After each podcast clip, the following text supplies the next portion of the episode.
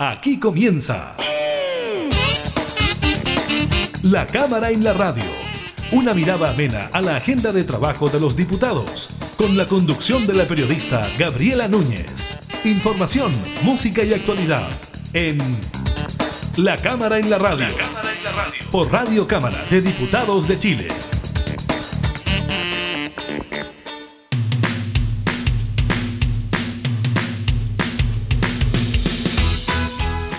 ¿Cómo están? Eh, Bienvenidos y especialmente bienvenidas a un nuevo programa de la Cámara de la Radio. Claro, estamos conmemorando un nuevo Día Internacional de la Mujer, así que nuestros corazones, nuestros abrazos entonces van para todas las mujeres que nos escuchan en este día, tanto por avanzar, ¿no? Que queda en materia de derechos e igualdad. Estaremos con eso, estaremos conversando con dos mujeres parlamentarias la diputada del Partido Comunista Marisela Santibáñez y también con la diputada de Renovación Nacional Erika Olivera. Ella, además de desempeñarse en eh, puestos políticos muy importantes como diputadas de la República, también tuvieron un paso muy trascendental en áreas como el deporte y las comunicaciones, sitios que tradicionalmente están conformados por eh, varones. Así que Estaremos con eso y también le estaremos comentando sobre las comunas que pasan a cuarentena dentro del plan paso a paso. Destaca lo que ocurre con Valparaíso, La Serena y Coquimbo. También estaremos con el número de pacientes con diagnosticados eh, con eh, COVID durante esta jornada y le estaremos comentando también sobre el IPC, la inflación para el mes de marzo. Iniciamos la cámara en la radio.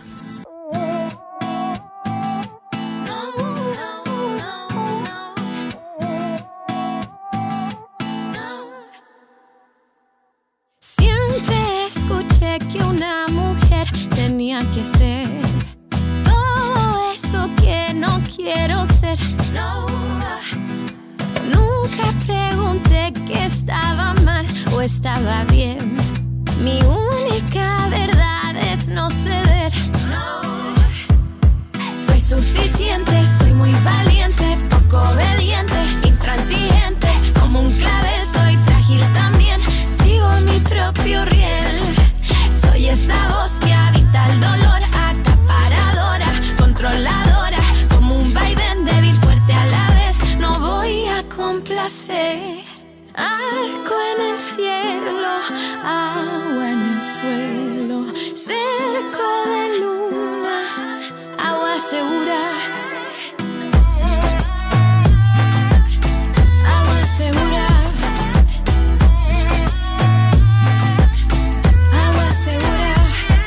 De niña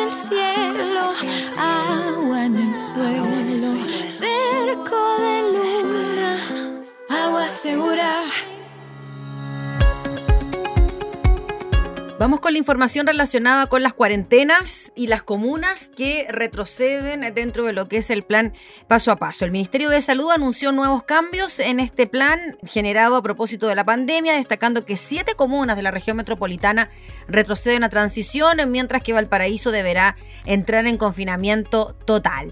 Las modificaciones que consideran que el puerto ingresa a cuarentena empezarán a regir desde este jueves 11 de marzo a las 5 horas y se dan cuando hoy se reportaron 4.733 casos nuevos y 88 decesos vinculados al coronavirus. También pasarán a confinamiento absoluto cuatro comunas de la región de Coquimbo, Salamanca, La Serena, Coquimbo y Vicuña, además de otras dos del Maule como Colbún y San Rafael. La misma situación de cuarentena vivirán en Coelemu, en la región de Ñuble, y Arauco, Tomé y Lebu, en la región del Biobío. Además, se pasarán a fase 1 cuatro comunas de la Araucanía, como son Pitrufquén, Los Sauces, Villarrica y Cholchol. Esto también se aplicará para Lago Ranco, Payaco, Corral y Río Bueno en la región de los ríos. Asimismo en Palena, Kemchi, San Juan de la Costa y Osorno en la región de los lagos. Por otro lado, tendrán cuarentena los fines de semana y festivo, además de otras medidas, las comunas de Talagante, Renca, Quilicura, Conchalilo, Espejo, Colín y Curacaví en la región metropolitana. Junto a ellas deberán volver a transición Montepatria en la región de Coquimbo y Santo Domingo, Cabildo y Calle Larga en la región de Valparaíso. También retroceden a fase 2 Requinoa, Mayoa y Santa Cruz en la región de O'Higgins, además de Romeral, Molina y Cauquenes en la región del Maule. Lo mismo pasará según lo determinado por el MinSal a partir de este jueves 11 de marzo en Negrete, en la región del Biobío, y en Lonquimay y Curacautín, en la región de la Araucanía. Por otro lado, también se anunció que tres comunas avanzarán a la fase de transición. Guara, en la región de Tarapacá, Tocopilla, en la región de Antofagasta, y Licantén, en la región del Maule. El Ministerio de Salud determinó también en que otras ocho comunas del país pasarán a preparación desde el mismo día jueves. En la región de Antofagasta esto afectará a María Elena y en la región de Atacama a Diego de Almagro. Lo mismo ocurrirá en Papudo, en la región de Valparaíso, y Graneros, en la región de O'Higgins. También avanzarán a fase 3 del plan paso a paso, sin cuarentenas, las comunas de Gualañé y Empedrado, en la región del Maule, Portezuelo, en la región de Ñuble, y Chaitén, en la región de los lagos.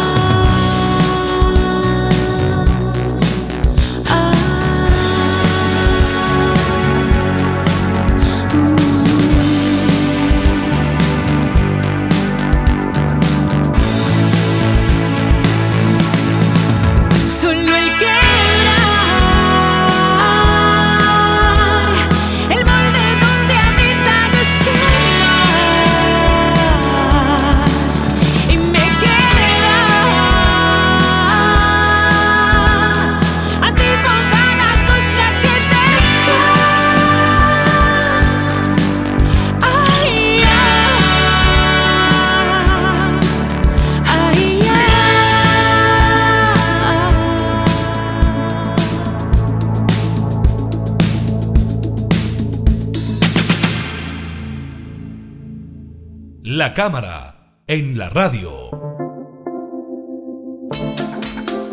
Nueva conmemoración del Día Internacional de la Mujer, 8 de marzo del año 2021. Vamos a hablar precisamente de este tema con una mujer, con una parlamentaria, con una diputada, la diputada Marisela Santibáñez. ¿Cómo está, diputada? Muchas gracias por recibirnos en este día tan especial, tan importante para todas nosotras. Un día muy activo, un día donde nos tenemos que abrazar, nos tenemos que dar un deseo de seguir luchando, de fuerza, de coraje, porque no es un día para recibir chocolate, ni flores, ni para felicitarnos, sino que es para conmemorar.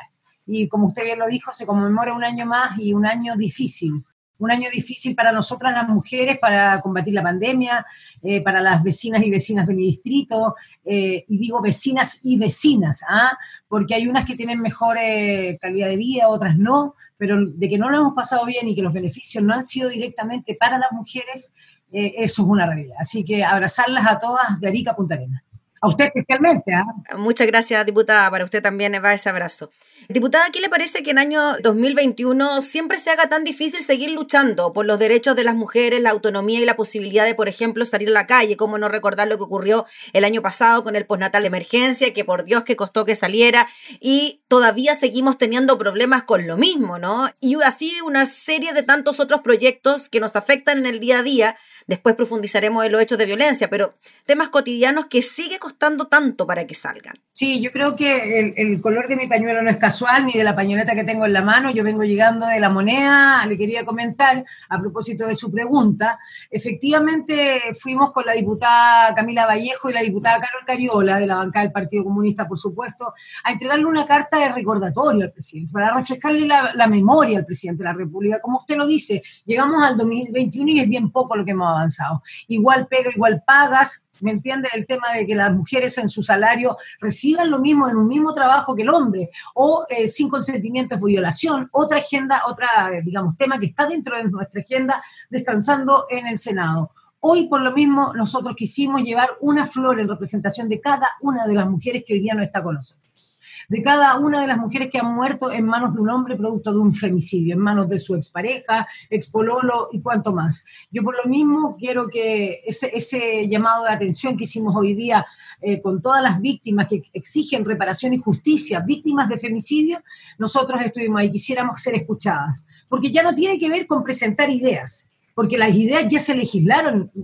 varias de estas ideas, en la, en la, Cámara de Diputados. Por lo tanto, es el Senado hoy día el que tiene que avanzar y, avanzar el cerco, pensando en que tenemos una, o que teníamos hasta hace, no sé si todavía cambia la, presidenta del Senado, que es mujer. Entonces, por lo tanto, eh, yo creo que tenemos que, tenemos que tratar de que esto siga avanzando, eh, de que esto no, no sea solamente una conmemoración y seguir con, con la, digamos, las mismas pancartas, con las mismas frases y no avanzar en aquello. Hoy día, lo que dijo el presidente de la República en la mañana, efectivamente para mí no son más que eslogan.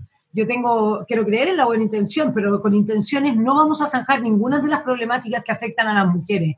Y hoy día en este 8M, 8M perdón, cuando el, el, presidente sale junto a la ministra, una ministra que nos tiene un poco abandonadas como bancal de, la, de la, la bancada feminista que tenemos en el Congreso, creemos que las cosas tienen que hacerse y no decirse. Mm. Diputada Marisela Santibáñez, dos cosas. Uno, en relación a lo que hablábamos de lo que le cuesta a la mujer realizar las cosas, el INE nos cuenta que hoy la cifra de mujeres que no buscó trabajo por cuidados domésticos saltó a un 593% durante el pic de la pandemia. Imagínense, casi un 600% de mujeres que no pudo salir a trabajar porque se tenía que quedar en la casa. Y dos, en cuanto a los anuncios del presidente, hay uno que me llama la atención, lo quería comentar con usted, que es un proyecto de ley para facilitar el cobro de las pensiones de alimentos. Con esto del retiro del 10% nos dimos cuenta de que era un porcentaje altísimo, por sobre el 90% de hombres que no pagan la pensión. ¿Qué le parece a usted esa iniciativa? El primer tema es un tema que a través de don Daniel Jadwe, alcalde de, de Recoleta, y por supuesto ojalá eh, sea nuestro candidato presidencial y así lo diga el Partido Comunista, eh, lo ha dicho mil veces el tema de la remuneración para el trabajo, el trabajo doméstico. Eh, ¿Por qué el trabajo? Y esto es súper simple de explicarlo. ¿Por qué un trabajo que afuera de la casa tiene un pago de arriba de 250 mil pesos, 300 mil pesos, y para qué le digo en otros lugares 400 mil pesos, y resulta que dentro de la casa no vale nada. Es que las mujeres no hacemos ese trabajo por amor que se deje de, naturalizar es que es un trabajo por amor, por amor a la familia, es un trabajo, si es remunerado en una parte, tiene que ser remunerado en todos los lugares eh, donde se practique ese, ese, trabajo, en este caso dentro de la casa. Y en eso nosotros vamos a seguir avanzando y creemos que esas ideas, fuerzas de Daniel Jaube nos representan a todas las mujeres, no solamente a las del Partido Comunista, sino que mujeres que se adhieren a esta idea de que el trabajo doméstico debe ser remunerado, porque si no sucede lo que usted está diciendo. ¿Cuántas se quedan sin percibir ningún tipo de ingreso habiendo hecho un trabajo tan arduo como cualquier otro. Por, en la segunda pregunta que usted me dice del anuncio del presidente, en algo que yo le quería mm. un poco, eh, bueno, lo he dicho en pocos medios, pero en el suyo, acá, aprovechando ese lugar, a todas las mujeres que trabajan eh, en el tema de comunicaciones de la Cámara de Diputados, aprovechar de abrazarlas. Eh, efectivamente, el tema de los pagos de pensiones de alimentos es una bandera que yo levanté, la levanté junto a las compañeras Hertz, la compañera Carol Cariol y la compañera Camila Vallejo, porque son iniciativas que también van a pertenecer a la, a la bancada que se llama hashtag que el Estado se haga cargo.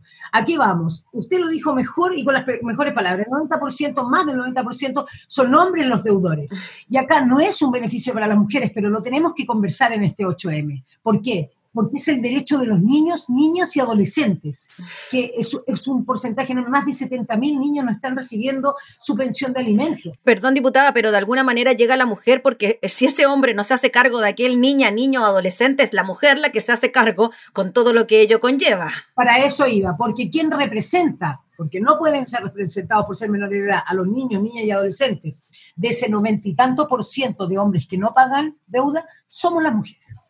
Y no lo usamos ni para ir a la peluquería, ni para ir al gimnasio, ni para divertirnos. Los niños se alimentan, los niños deben vivir y sobrevivir igual que nosotros a la pandemia. Por lo tanto, yo creo que decir, vamos a hacer una lista única que se pueda mostrar a, las distintas entidades en el registro civil para que aquel que quiera emplear a alguien vea si esta persona no sirve de absolutamente nada. Yo lo que digo es, de verdad, iniciativas o eh, ideas reales. Ojo, que aquí no estoy yo descubriendo la rueda, querida periodista. Lo que yo estoy haciendo es diciendo que hay proyectos que están descansando, guardados, archivados, que se pueden juntar con respecto a las pensiones de alimentos para hacer un buen una buena política pública. ¿Por qué se lo digo? Porque hoy día podríamos descontar por planilla, por sueldo, como se hizo alguna vez en Chile, aquellos deudores de pensiones de alimentos. Tuvo que venir el 10 y el segundo retiro del 10% para que abriéramos esta olla y destapáramos y viéramos efectivamente que la realidad de nuestro país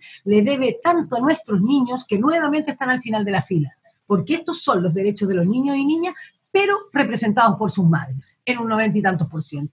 Así que a mí la, propuesta del presidente junto a la ministra me parece ineficaz, me parece tardía y me parece que viene solamente a rellenar un día tan importante como la conmemoración del Día de la Mujer, ¿ah? para hacer un eslogan o un titular bonito que no deja de ser más que eso, un titular bonito. Lo que necesitamos son cosas prácticas. Que el Estado se haga cargo se refiere incluso a aquellos padres que por no tener trabajo, que por no poder pagar la pensión de alimentos, el Estado entregue, así como la pensión solidaria, por decirle algo, a esos niños y niñas y adolescentes algún monto que les pueda eh, permitir sobrevivir la vida, digamos, sobrevivir ante eh, la pandemia, sobrevivir para educarse. Entiéndame usted hoy día que los niños tienen que hacer trabajo telemático para el colegio, la mayoría independiente que algunas aulas se abrieron, que 43 colegios se cerraron nuevamente, efectivamente ellos necesitan hoy día, por ejemplo, esto que estamos utilizando nosotros, si no es un computador, es una tablet, un, notebook o algún eh, elemento, elemento, digamos, eh, computacional para poder hacer las clases. Por lo tanto, ¿es necesario que los niños reciban su pensión de alimentos? Sí, es necesario. ¿Es justo? Sí, es justo. ¿Quiénes tenemos que luchar por eso? Nosotras, las mujeres. Diputada, hay un tema que nos preocupa en sobremanera porque no solamente nos cuesta en el día a día eh, hacernos valer y hacer valer nuestros derechos, sino que además nos matan, ¿no? O sea, por añadidura también tenemos ese gran, gravísimo problema que todas las semanas nos enteramos prácticamente de un femicidio. ¿Cómo ve usted esa situación en particular que se está viviendo en nuestro país cuando vemos que los casos de violencia contra la mujer no retroceden, sino que van en aumento, teniendo una ley eh, de femicidio que opera en nuestro país y avanzando en otras, como por ejemplo la ley Gabriela, que sabemos que hace poquito está lista, pero que de todas maneras de algo puede servir? ¿Por qué cree usted que sigue ocurriendo todo esto? Y las cosas por su nombre, Ley Gabriela es una iniciativa de la bancada del Partido Comunista. Yo sabe por qué lo digo, porque al final cualquiera se sube al carro de la victoria y no estoy diciendo que no sea un logro de todos, mm. porque una vez que se vota de manera transversal o que se aprueba, ya es de todos, sin duda. Es del Congreso de la República, pero no es una iniciativa del, del presidente. Por lo tanto, con esa iniciativa como Ley Gabriela, el presidente y el gobierno podrían incentivarse a aumentar más, a abultar más la agenda de género hoy día la diputada Camila Vallejo, Carol Cariola y quien le habla, fuimos y pusimos una flor por cada una de las mujeres que hoy día no están. ¿Ah? porque no estamos todas. Y parece nuevamente un eslogan, pero no estamos todas. Y todos los días se suma una más. ¿Y por qué se lo repito con tanto énfasis? Porque hoy día la pandemia, esto de tener que estar guardados en nuestras casas invita a que la violencia se exacerbe. Usted lo dijo en la cifra. Es impresionante cómo aumentaron las cifras de violencia producto del encierro. Algo tenemos que hacer, no solo algo, sino que tenemos que accionar. Porque efectivamente tenemos que celebrar lo que pasó con Ley Antonia la, semana recién pasada, donde efectivamente aquellos que inciten a un, eh, a un eh, suicidio van a tener penas más duras y, y otras eh, cosas relevantes dentro de esa ley pero no necesariamente es todo lo que necesita nuestro país. ¿Qué pasa con aquellos hombres que tienen medidas cautelares o que tienen orden de no acercamiento y efectivamente se acercan y efectivamente están ahí? ¿Qué pasa con las mujeres que desaparecen, como el caso de Fernanda Maciel? ¿Ah? Y lo vuelvo a reiterar, producto de, también eh, este, este niñito, eh, Tomás, que, no lo, que tuvimos cuantos días buscándolo con toda la, fuerza de las policías y de todos los equipos de, búsqueda.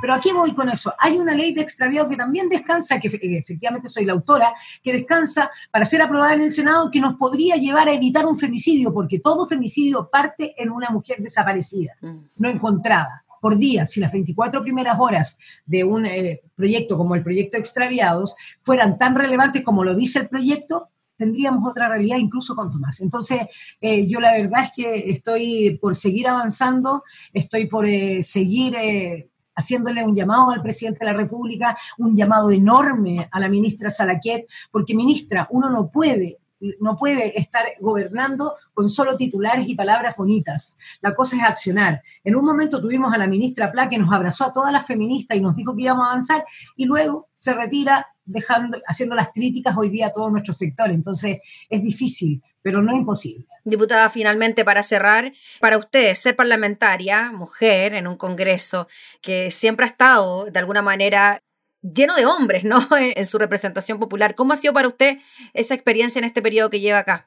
Mire, eh, bueno, para mí eh, desarrollarme en un ambiente masculino nunca ha sido una novedad. Yo, el tema del fútbol. Por el fútbol, claro. Las comunicaciones, el tema de la radio, donde la mayoría también son hombres, y yo tuve un espacio donde tuve, recibí hasta un premio nacional, y que es raro que lo diga yo, pero si no lo digo yo, que lo dice, ¿no? Eh, ser la primera sintonía en ese tiempo, pero al mismo tiempo hoy día ser parte del 22% de la Cámara de Diputados, que es un porcentaje muy alto muy alto, quizás el más alto de la historia. 22% somos mujeres en el Congreso. En por lo tanto, que hoy día hayamos logrado tener, y esto, esto es lo bonito, ¿ah? esto es lo bueno de este día y, de seguir eh, aplaudiendo las cosas positivas, es que vamos a tener una constituyente paritaria. ¿Ah? Una convención constituyente paritaria, vamos a hacer una, una constitución con la mitad de las mujeres. Esperemos que esta sea una señal enorme para todas las mujeres de Chile y para todos los hombres de Chile de que Chile se debe construir en igualdad. Y no solamente en igualdad hombre-mujer, sino que en todo tipo de igualdad. ¿Por qué lo quiero decir? Porque quiero rescatar un proyecto de ley que ah, apoyamos y que además eh, aprobamos esta, la semana que recién pasó de María Fernández, donde dice que hoy día una carga, la carga en el, caso de los matrimonios o civil, puede ser un hombre o una mujer indistintamente. Y la mayoría de las, de las personas que hablaron fueron mujeres en ese proyecto. Así que si estamos haciendo la pega en favor de ellos, que ellos nos ayuden a hacer la pega en favor de nosotras, porque mucho nos falta. Increíble ese proyecto, diputada, que me tocó reportearlo la semana pasada, que hasta ahora sean solo los hombres quienes puedan tener cargas, no así las mujeres que puedan tener como carga había que hacer una ley para que eso cambiara. Pues Tenía que ser una mujer la que la hiciera. Sí, claro, sí, claro. Diputada Marisela Santibáñez, le agradecemos enormemente por conversar este día junto a nosotras y nosotros. Estamos en la conmemoración del Día Internacional de la Mujer, así que qué mejor que hablar con usted en este momento. Muchas gracias por su tiempo. Muchas gracias a usted. Saludo a todas las mujeres, especialmente a las mujeres de la Cámara de Diputados, a las mujeres del Senado. Fuerza y arriba la lucha siempre. es necesario que estemos todas juntas porque ni una menos. Tal cual. La consigna más importante del 8M. Chao. Tal cual. Chao, diputada, que esté muy bien. La diputada Marisela Santebáñez en una nueva conmemoración del 8M.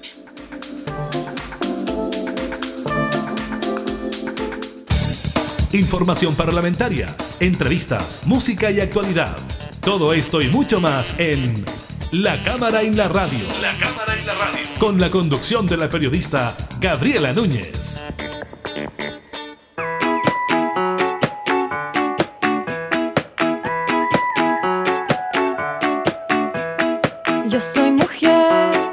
Esta es mi historia, me gusta hablar y andar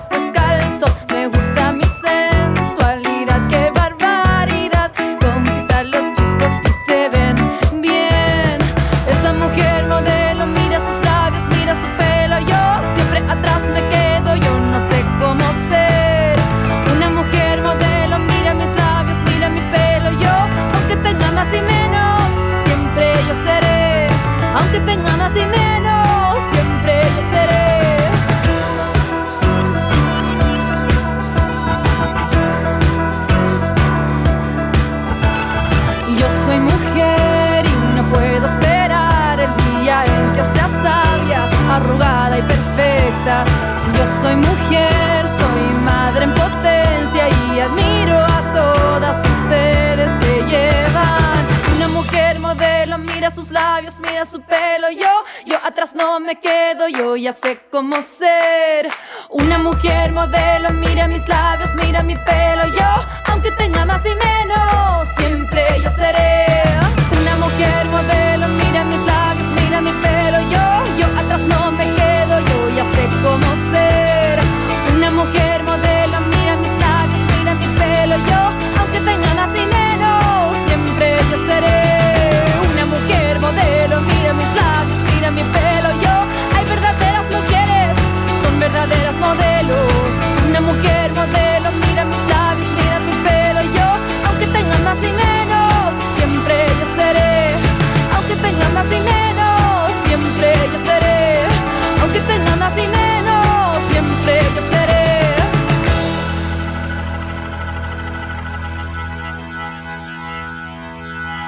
La cámara en la radio.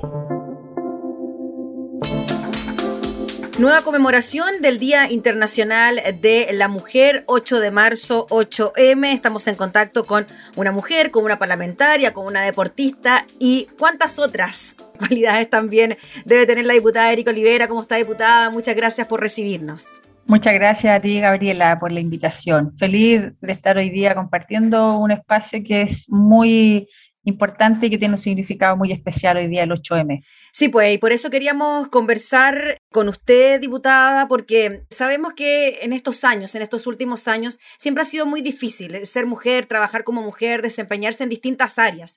Usted le ha tocado desempeñarse también en muchos ámbitos y me imagino que le ha costado llegar hasta donde está. ¿Cuál es su sensación, su percepción de aquello, de eso, de por qué a las mujeres nos sigue costando más siempre desempeñarnos en las distintas áreas? Bueno, yo creo que es por el simple hecho de que todavía no nos hemos eh, sacado de la cabeza, tenemos una estructura bastante eh, machista, diría yo, como sociedad, en donde hoy día vemos reflejado a través de las nuevas generaciones que se busca cambiar. Eh, las propias mujeres son las propias mujeres también las que hoy día alzan la voz, pero sin duda esto viene desde de, décadas, o sea, desde siempre. Entonces, tampoco es algo que se cambie de la noche a la mañana. Yo creo que los avances que hemos tenido hoy día dentro del rol que le compete a las mujeres eh, ha sido positivo. Eh, bien decías tú que nos cuesta mucho eh, a lo mejor tener esos espacios que son un derecho además, porque muchas veces nos dicen tienen que ganarse esos espacios, pero yo creo que así como los hombres a, a, través del trabajo y de lo que ellos realizan tienen esos espacios, lo mismo tiene que ser para nosotras. Entonces, eh, yo creo que en, todas las áreas y en mi área, que es el área del deporte, ha ocurrido lo mismo. O sea, eh, sabemos de mujeres que en la historia han abierto camino, eh, han marcado una huella para que otras mujeres también nos insertemos en el mundo del deporte, quizás con siguiendo esa huella, siguiendo ese camino, alzando la voz también por las que vienen, por las futuras generaciones, eh, por lo menos lo que a mí me tocaba hacer también desde, desde el ámbito deportivo. Cuando fui deportista, hoy día siendo parlamentaria, pero llevando la voz del deporte al Congreso Nacional. Al parecer, eh, diputada Erika Olivera, somos nosotras, las mismas mujeres, las que nos vamos pavimentando los caminos, ¿no? Para que después otras puedan ir eh, alcanzando aquellos lugares que nos han sido tan difíciles en este último tiempo. ¿Cómo ve usted ahora el rol de la mujer actualmente en el año 2021? Cuando, por ejemplo, sale una encuesta hoy día del Instituto Nacional de Estadísticas que dice que las mujeres que se quedaron en la casa y que no salieron a buscar trabajo durante la pandemia son un 593% más que en épocas anteriores. Esa cifra, por ejemplo, ¿a usted qué le parece? Bueno, me parece preocupante y creo que aparte de preocuparnos, tiene que, eh, tenemos que ocuparnos de aquello porque bien lo dejó reflejado esta pandemia, como eh, durante este año 2020 que recién terminó, eh, muchas mujeres, por ejemplo, quedaron sin empleo, quedaron sin sus fuentes laborales. Muchas de ellas tuvieron que renunciar obligadamente a sus fuentes de trabajo por estar eh, preocupadas del cuidado de los hijos, por preocuparse de llevar su hogar. otras que lo hicieron desde el hogar, tratando de compatibilizar estas estos dos roles. Por lo tanto, desde ahí yo creo que es una cifra alarmante que hoy día como país también nos llama a que en la, en la agenda que continúe de aquí para adelante vamos a tener que tener súper en claro que hay que motivar a las mujeres, hay que ayudarlas, hay que apoyarlas, hay que abrirles esos espacios para que ellas puedan nuevamente reinsertarse en el área laboral, eh, en el área que cada una decida emprender o, desarrollar. Em, yo creo que esta pandemia, aparte de la pandemia del virus COVID-19, nos dejó reflejado eso en, en cuanto a, lo que se refiere a las mujeres. Diputada, y en esa línea y a la pandemia propiamente tal, eh, también hemos conocido que los hechos de violencia han ido en aumento producto del encierro, la relación interpersonal, etcétera, etcétera.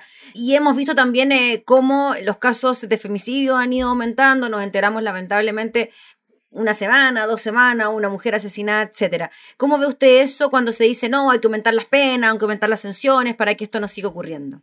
Sí, mira, yo creo que desde la legislación se ha buscado mejorar en el fondo el aumento de las penas, que los delitos quizás sean mucho más em, eh, tomados con esa, con esa, no quiero decir seriedad, pero con esa fuerza en el fondo de, castigar y de sancionar. Pero yo creo que más allá, también esta pandemia nos dejó muy reflejado toda la violencia, cómo el, el, número, cómo, cómo creció el número de violencia intrafamiliar y yo creo que es precisamente por lo mismo, porque las mujeres en su gran mayoría eh, tuvieron que dedicarse a las labores del hogar. El confinamiento obligó también a muchos a, los, agresores a quedarse trabajando desde casa, Por lo tanto, eso también nos llama a ocuparnos hoy día y decir cómo erradicamos. Eh, yo siempre digo, uno cuando habla del narcotráfico, del alcohol, de las drogas, de la violencia, yo por lo menos creo que es algo que nunca va a terminar, pero sí tenemos que trabajar para ir eh, erradicándolo, para ir bajando los porcentajes. En el, en el caso de la violencia hacia la mujer, yo creo que sí hay que trabajar para terminar en algún momento y ojalá lleguemos a cifras, ojalá cifras cero en cuanto a la violencia.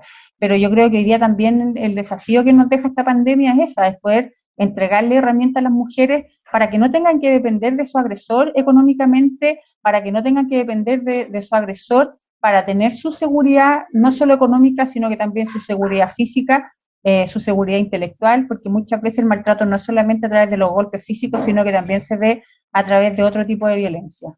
Diputada Erika Olivera, hoy día el presidente de la República anunció un proyecto de ley que viene a beneficiar sobre todo a aquellos niños que no reciben la pensión de alimentos por parte de sus padres. El retiro del 10% también trajo consigo eso, ¿no? Que nos dimos cuenta que más de un 90% de los hombres no paga su pensión de alimentos. ¿Qué le parece que existan iniciativas que vayan en esa línea? Porque si bien, claro, los dineros llegan a los niños o dejan de llevar a los niños, son aquellas mamás las que llevan consigo también el cuidado de los menores. Mira, yo creo que todas, todas las propuestas que vengan en la línea de proteger a nuestros niños, niñas y adolescentes que muchas veces se quedan sin ese derecho, que es la pensión de alimentos cuando los padres están separados, eh, creo que toda iniciativa que venga a sumar, a levantar este tema, es muy importante. Yo creo que hoy día una de las luchas que hemos dado, y yo por lo menos en ese sentido súper comprometida también, eh, es proteger a la infancia. Y la, protección a la infancia también, pues no tiene que ver solamente con que a nuestros niños no los sigan abusando, no los sigan violentando físicamente, sino que también desde lo económico, desde la educación, desde lo que todos los niños se, eh, se, eh, tienen como derecho en el mundo. Diputada, en cuanto a temas como el ponatal de emergencia, la pandemia se ha extendido, los casos siguen aumentando, de hecho nos enterábamos de que comunas súper importantes como Valparaíso vuelven a la cuarentena y claro, las mujeres se ven imposibilitadas de eh, salir a trabajar, niños en la casa, etcétera. ¿Cómo ve usted aquella solución? Tuvimos una el año pasado, pero siguen existiendo casos pendientes. Sí, mira, yo creo que hoy día ahí hay dos líneas que uno tiene que destacar y que tiene que tratar de seguir defendiendo. Una es aquellas mujeres que quieren quedarse al cuidado de sus hijos, no quieren salir a poner en riesgo la salud porque saben que eh, significa que si van a trabajar tienen que dejar a otra persona al cuidado de sus hijos y que muchas veces esas personas son las que se transportan en el metro, en la locomoción pública. Por lo tanto, hay mucho, mucho temor también de parte de muchas madres de dejar a sus hijos al cuidado de una persona que todos los días tenga que estar viajando para poder llegar a cuidarlos. Eh, por lo tanto, desde ahí uno destaca el proyecto de esa laguna universal, que en el fondo eh, viene también a paliar esta situación. Y por otro lado, porque las mujeres que quieren seguir trabajando, porque ellas eh, creen que eso también es su derecho, ¿por qué no optar también a la laguna universal? Por natal de emergencia yo creo que vino a, a, un poquito, no hubiese gustado que fuese por un tiempo más prolongado, pero yo creo que todas las políticas y todos los proyectos que vengan a fortalecer la, el desarrollo laboral de la mujer eh, y que tenga que ver con la protección de nuestros niños, nosotros tenemos que estar ahí para debatir y para ojalá sumar más que restar. Finalmente, diputada Erika Olivera, me gustaría terminar con un mensaje suyo a las mujeres, también desde su rol, ¿no? Como legisladora, como mujer también en el Parlamento, en un Congreso que mayoritariamente está conformado por hombres. ¿Qué les diría? Bueno, yo primero decirle a todas las mujeres que están hoy día en campaña para ser eh, electas para algún eh, cargo, ya sea concejala o constituyente, eh, gobernadoras o alcaldesa, enviarles mucha fuerza porque todas las mujeres queremos más mujeres en, la, en política, queremos más mujeres opinando, queremos más mujeres entregando ideas porque es necesario.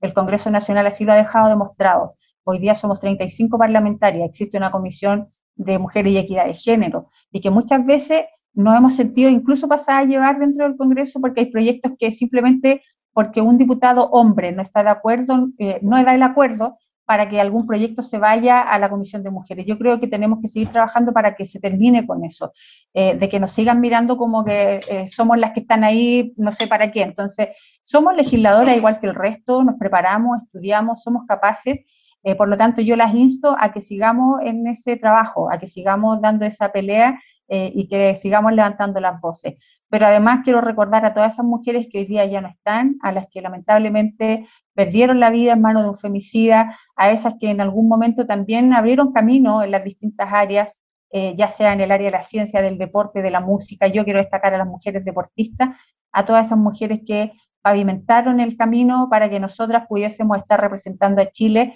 en, eh, en, los eventos más importantes como son los Juegos Olímpicos o torneos mundiales. Así que esa es mi, mi reflexión para hoy y el mensaje para todas y que tengan un, bonito día.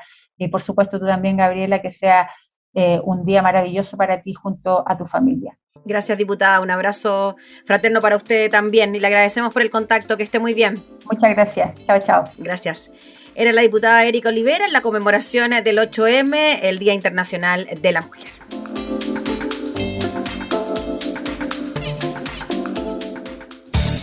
Estás escuchando La Cámara en la Radio, con la conducción de la periodista Gabriela Núñez.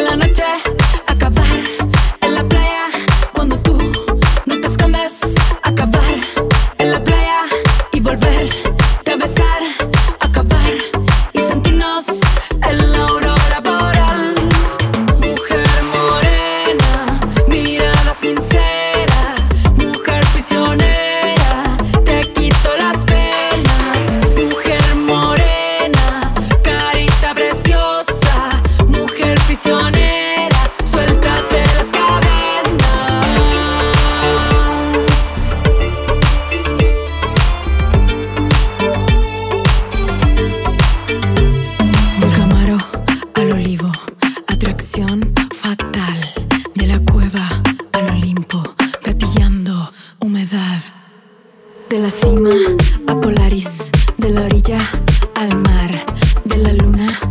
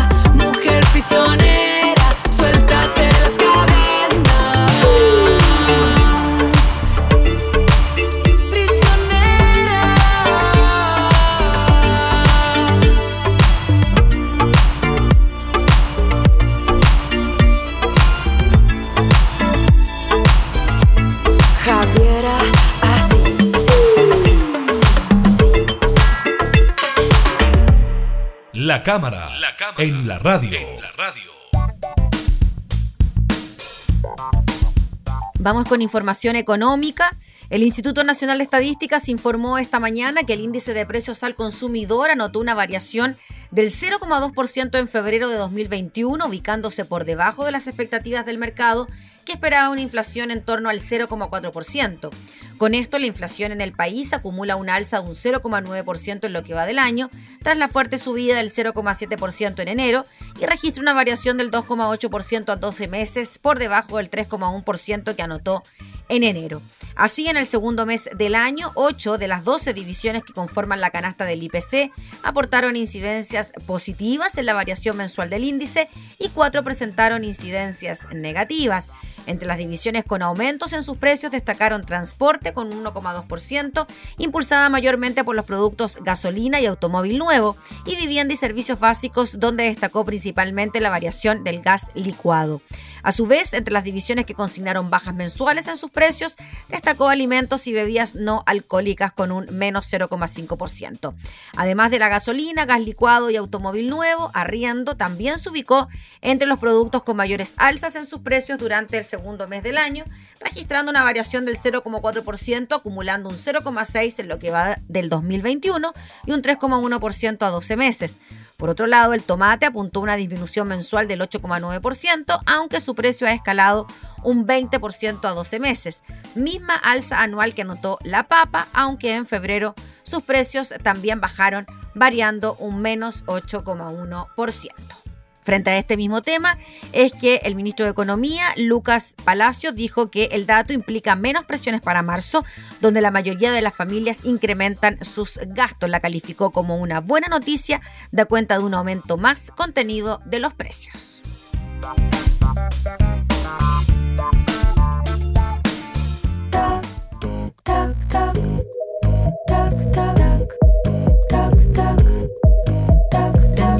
Se va alejando. Ya puedo ver quién soy. Tanto tiempo fui perdiendo posibilidades sin ver la luz del sol. Fui dejando que la noche me distraiga, me provoque, sin saber dónde voy.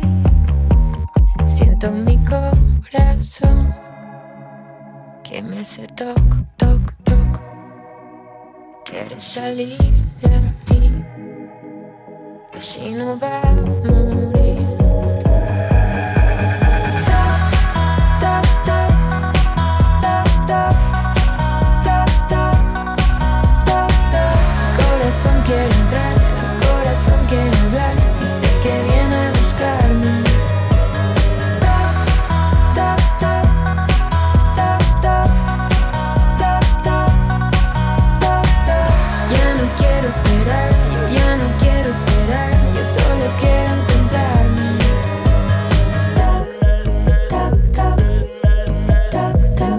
se va alejando, ya puedo ver quién soy. Tanto tiempo fui perdiendo posibilidades